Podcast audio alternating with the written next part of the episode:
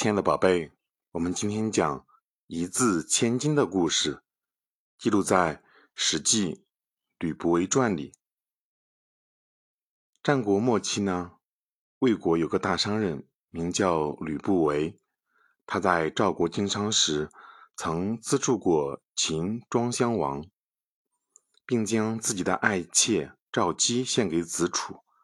等子楚回到秦国接掌王位后，吕不韦便被封为文信侯，官居相国。谁料呢？秦庄襄王在位仅三年，就因病驾崩了。吕不韦便辅佐秦庄襄王十三岁的儿子嬴政，继承了王位。这个新继位的小皇帝，便是后来历史上大名鼎鼎的秦始皇。商人出身的吕不韦。由于曾资助过落难时的秦庄襄王，功劳不小。现在他的地位更上一层楼，连小皇帝嬴政都要尊称他为仲父。由于嬴政年龄尚小，所以秦国的行政大权全部掌握在吕不韦和赵姬手中。吕不韦急于巩固自己的政权，加上当时社会又非常盛行养士之风。便也养了三千能够出谋划策的门客作为智囊团。与此同时，他还让这些形形色色、各行各业的门客把自己多年来苦心钻研的见解和心得一一写成文字，呈现上来。吕不韦见到如此包罗天文地理、风土人情、智力人事等各方面内容的文字资料，万分欣喜，便将其汇编起来，编成了一部。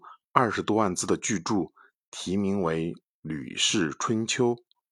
后来，吕不韦把《吕氏春秋》公布在秦国首都咸阳，并张贴悬赏告示：如果有人能在书中增加一字或减一字者，就赏赐千金。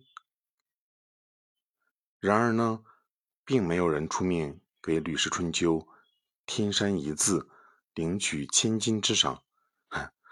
谁不知道吕不韦是秦国有权有势的人？谁敢对他主持编辑的书籍增减一个字啊？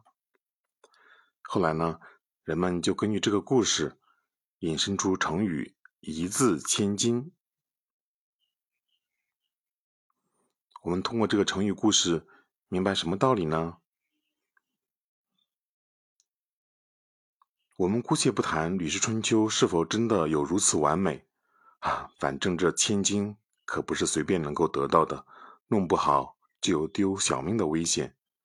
我们可能会为古人一条命值多少银两而劳神，然而吕大丞相的屁股可不是随便就能摸的，这是稍加思索就知道的事情。不管吕大丞相是出于谦虚谨慎的治学态度，还是出于骄傲显摆的权势心理。他给出的文字价码足够高，却是不争的事实。